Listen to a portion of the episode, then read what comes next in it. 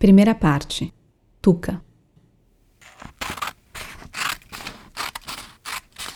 Recorte número 1. Aniversário. Vinte anos atrás, quase ninguém me telefonava numa manhã de domingo, muito menos me visitava. Isso seria indecente. Se alguém se atrevesse, já sabia que minha cólera o aguardaria.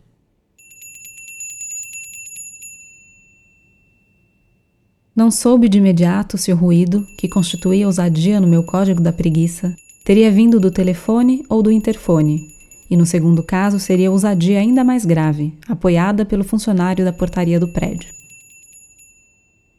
Acordei sem abrir os olhos. Uma sensação de mau agouro agarrou meu estômago. A coisa normalmente nascia do cansaço e da ressaca, mas naquele dia surgiu de uma nítida impressão premonitória. Pensei em ignorar o trinado metálico e desafinado que enchia os demais cômodos do apartamento. Seria melhor para todo mundo se eu permanecesse deitado, mas o colchão trepidou com alguém se mexendo devagar ao meu lado. Uma mulher colou a boca na minha orelha e sussurrou: Tuca, tem alguém lá embaixo. Murmurei qualquer coisa. Melhor ver quem é. Ela insistiu, me beijando no pescoço e provocando um arrepio. Abri os olhos. A visão anuviada trouxe a memória de volta, então reconheci Cláudia. Era uma mulher de pele macia, belas pernas e muita disposição para o sexo descompromissado. Ganhava vida cantando e cantava como ninguém. Ranzinza, perguntei. Que foi? Ela gemeu. O interfone. Arremessei o lençol longe. Mas que merda! Vai ver logo quem é. Meus ossos doíam. Tô indo. Tuca, você vai assim? Disse apontando para minha bunda desnuda. Vou, bufei. Deixei o quarto e virei o rosto para o sol forte que invadia as janelas. Até hoje me impressiono com a luz possível nesse meu apartamento espaçoso. E ele é tão espaçoso que no mesmo andar só cabe também o apartamento do seu Osvaldo e Dona Carmen. Puxei o interfone da parede da sala. Oi. O porteiro anunciou aos soquinhos. Seu Tuca, a dona Lúcia. Quem? Afinei a voz e busquei o nome na memória. Dona Lúcia, seu Tuca, ele repetiu, pausando. O que ela quer? Como se eu já não soubesse. Falar com o senhor, né, seu Tuca? Mário, por que me chama de senhor? Você é mais velho do que eu. Não sei por que perguntei isso, mas foi o que chegou à minha boca.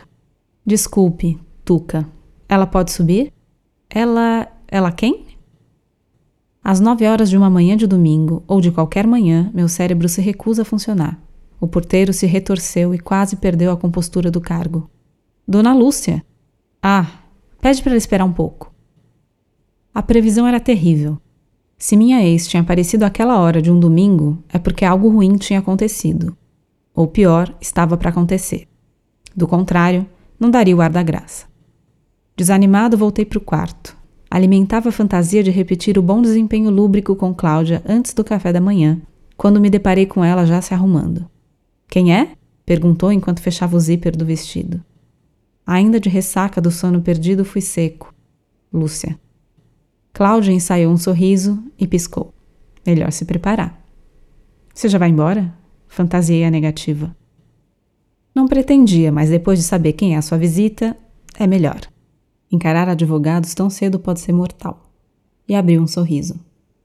Vai me abandonar, me deixar sozinho? Olhei para as roupas largadas ao lado da cama. Ela me olhou com desdém. Não tenho ex-mulher, o problema é seu. Triunfante, entrou no banheiro. Desisti de apanhar as roupas da noite anterior. Rumei para o closet bagunçado e peguei camiseta e bermuda. Consegui localizar os chinelos e voltei para o interfone. Pode mandar subir a fera. Fiquei parado uns minutos olhando para a porta até que tocassem a campainha. Bom dia, Arthur. Lúcia ironizou. Bom dia, dona Lúcia, respondi, pausando. Ela estava bem vestida, como de hábito. Os cabelos lisos e castanhos estavam presos num rabo de cavalo, a maquiagem suave corava a pele muito branca. Há dois anos deixamos de ser um casal, mas se alguém nos visse juntos, jamais diria que algum dia chegamos a ser um. A elegância dela contrastava com meu relaxo. Minha cara amassada e a bexiga em vias de estourar, que é claro só eu sentia, ajudavam a evidenciar esse contraste. Cadê a moça? Lúcia esquadrinhou a sala de visitas e o corredor. Que moça! Não havia por que esconder Cláudia, mas também não havia motivo para prestar contas da minha intimidade. Se fazendo de bobo, Tuca, você demorou para me deixar subir. Sempre irônica, com o detalhe de que detestava esperar. Eu estava pelado, eu durmo pelado. Quanto pudor! Pensei que os artistas fossem mais liberados. Esqueceu de que cansei de te ver pelado, literalmente cansei, disse, marchando pela sala quando topou com Cláudia. Bom dia. Cláudia, é você? Aproximou-se de Cláudia e a cumprimentou com um beijo. Pois é, eu. Cláudia não soou artificial, pelo menos não como Lúcia. Nós três nos conhecíamos desde que vim de mudança da capital, mas foi só depois do término do meu casamento que meu interesse pela Cláudia se concretizou. Isso por opção dela. Ela me estendeu a mão. Vou indo. Tchau, Tuca. Fiz questão de beijá-la discretamente nos lábios antes de abrir a porta. Quando me virei para a sala, Lúcia continuou. Vim buscar você. Me buscar? O que eu teria esquecido dessa vez? Por que será que eu não me surpreendo? Ela me fuzilou com seus olhos grandes. Hoje é a festa de aniversário da sua filha. Lembra, há três anos, no dia 24? Lembra que você tem uma filha? Lembra do nome dela? Ah, esqueci. Esqueci completamente. Pior que eu falei com ela na quarta, no dia do aniversário. Ela me pediu um brinquedo, que era mesmo, caramba. Me dei um tapa na testa. Pelo amor de Deus, você só tem uma filha. Já imaginou se tivesse três? Todo mundo já chegou na chácara, até o Fernando. Ele, a Madalena e a Nalu. Sorte sua, assim Adelaide não sente sua falta. Que ideia de fazer festa de manhã, festa de noite. A essa altura, eu já estava de braços cruzados, agitando os ombros de um lado para o outro numa dancinha idiota. A pressão dispara o ridículo. Luca, a festinha é um presente dos meus pais. Churrasco para a família toda, todo mundo curtindo, sol, piscina. Você vai querer estragar tudo? Eu me contorcia de dor na bexiga e de pressão emocional. Irritado, me defendi. Principalmente porque você pôs tudo nesses termos. Ela bufou e respirou fundo. Tuca, não vou discutir com você. Só vim até aqui porque sabia que não ia atender o telefone. Adelaide me perguntou três vezes se o pai dela viria à festa. Eu respondi que sim e gosto de cumprir as minhas promessas. Já entendi. Preciso tomar um banho e comprar o brinquedo. Corri para o banheiro. Relaxado, depois da ducha morna, enfrentei de novo a bagunça do closet. Pelo menos consegui identificar uma camisa polo cinza, jeans e tênis. Vestido, desci. Lúcia tinha ido comprar o presente de Adelaide e em seguida me pegaria diante do prédio. Na portaria, passei pelo olhar crítico do Mário Porteiro e entrei no carro dela. Que brinquedo era mesmo? Não consigo lembrar. Olhei para trás e vi uma caixa embrulhada com papel cor-de-rosa. Cautelosa na direção, Lúcia respondeu: Uma Barbie. Barbie? Barbie? Não acho um brinquedo bom para uma menina de três anos. Convicções pedagógicas a essa hora, por favor. Ou puritanismo? Bom, puritano você não é. Não mesmo, puritano é seu pai, aquela raposa velha. O farol fechou, ela cravou os olhos em mim. Meu pai nunca esqueceu meu aniversário. Silêncio. A família inteira foi convidada? Por família inteira eu queria dizer a raposa velha, Dona Manuela, Lúcia, meu ex-cunhado, a esposa e os dois filhos. Além deles, os tios, advogados caquéticos, as tias, donas de casa entediadas e um batalhão de primos insossos e pernósticos. Aham. Uhum. Todo mundo que recebeu o convite. Quantos convites vocês enviaram? Não sei. Sabe sim, seus pais podem ter bancado a festa, mas foi você quem organizou. Sua mãe enviou os convites, mas com certeza você sabe para quantos ela mandou. Ah, uns 300, acho. Acha? 300? Tuca, qual é o problema? Até achei pouco. Na festa do meu sobrinho Afonso foram 400 convites. E você quis me convencer de que era uma festinha. Bufei e me calei. Lúcia quebrou o silêncio com o som da minha própria voz no rádio do carro. Olhei espantado. Adelaide gosta de ouvir você cantar. Ela disse que você tem uma voz bonita. Senti certo desconforto nela enquanto explicava. Eu quero que ela estude música. Ela não é muito novinha? Ninguém é muito novinho para estudar música. Ela só tem três anos, Tuca. Não vou ensinar a Adelaide a ler partitura, pelo menos não agora. Mas é bom ela começar a desenvolver a musicalidade dela. Bom, você que sabe. Depois disso, foram 40 minutos de silêncio até a chácara dos Maciel da Cruz. Meu mau humor havia se transformado num leão faminto. Para minha sorte, os encontros promovidos ali eram sempre verdadeiros banquetes. Lúcia estacionou. Da festa vinha uma música alegre e suave cujo gênero não combinava com o aniversário de criança. Porém, este era o menor dos meus incômodos. Pisei o chão pedregoso do estacionamento e esperei Lúcia entregar o embrulho da Barbie. Antes que ela pegasse a bolsa, me afastei e prossegui sozinho. Eu dispensava apresentações. Conhecia mais da metade dos convidados que com certeza já estavam reunidos para falarem mal de mim. Entrei na festa.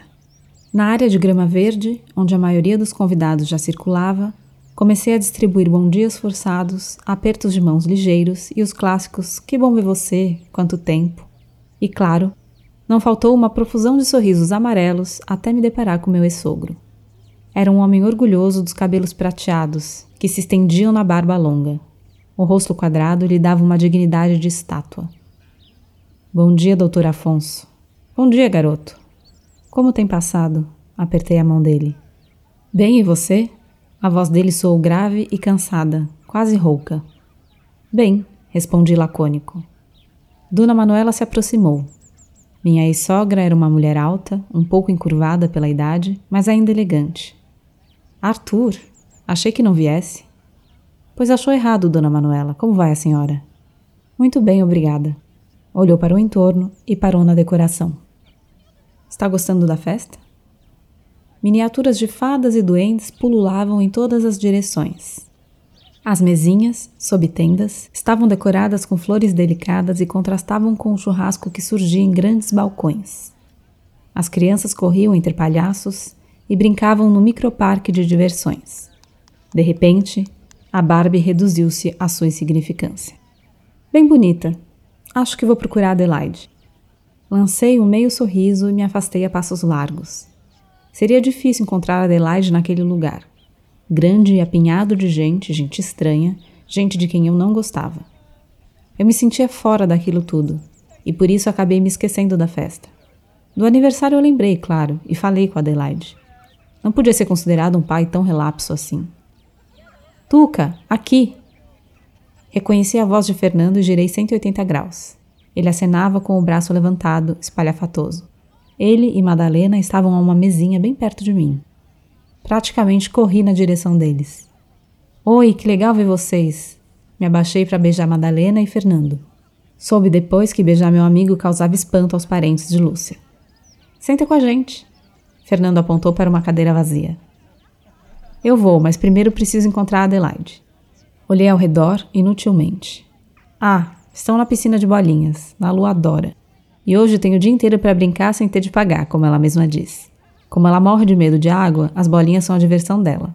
Madalena, uma quase ruiva, falava com vivacidade.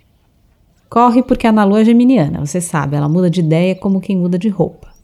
Já podem ter ido para outro lugar, Fernando atropelou. Ele, já grandalhão e bonachão, conseguia crescer ainda uns bons centímetros e alargar o sorriso quando falava da filha. Conheci Fernando ainda adolescente. Filho do meu empresário, foi Fernando quem arriscou a própria pele e me salvou quando minha carreira de popstar acabou, firmando sociedade comigo numa loja. Esse papo esotérico não funciona com criança. Criança não tem signo. Tem a formiga na bunda, Fernando. Rimos descontraídos. Madalena apontou por sobre os ombros do marido. Olha elas ali. Apurei a vista na direção indicada. Já volto. Fui caminhando devagar, seguindo uma cabecinha vermelha e outra dourada, que atravessavam um gramado entre a casa e o local da festa. Se Madalena era quase ruiva, na lua havia mergulhado no vermelho sem pudores. Herdara também da mãe os olhos azuis e a pele clara. Adelaide exibiu os cabelos cacheados de tons indecisos entre o louro e o dourado. Apertei o passo e cortei a multidão. Cadê o balanço? Nalu perguntou naquela voz infantil e mágica. Adelaide apontou uma direção com um dedo gordinho e lá foram as duas. Nos fundos da propriedade, um pé de ingá era uma das árvores de um pomar antigo. Pendurado nele havia um balanço construído com tábua e corda. Pensei em correr, chegar primeiro que elas, me esconder e dar um susto nas meninas. Não seria nada difícil para um homem adulto, é claro. No entanto, peguei uma trilha diferente porque tensionava chegar ao pomar pela esquerda e me esconder. No caminho, para o meu desespero, topei com uma tia entediada de Lúcia. Veio com uma conversa mole dizendo estar interessada em aulas de piano. Quando finalmente me livrei da tia e alcancei as meninas, Nalu já estava empurrando Adelaide no balanço. Mais alto! exigia Adelaide. Tá bom, Nalu gargalhava. A força de Nalu não era suficiente para que o balanço subisse alto, porém o impulso tímido foi o bastante. Eu estava a poucos metros das costas de Nalu. Os cachinhos de Adelaide se confundiam com o sol. As perninhas se agitavam livres no espaço. As gargalhadas ocupavam o ar, quando, num breve respiro, entre o ir e vir do balanço, a corda arrebentou. Adelaide foi arremessada ao vento, com os bracinhos abertos, como um avião em queda livre.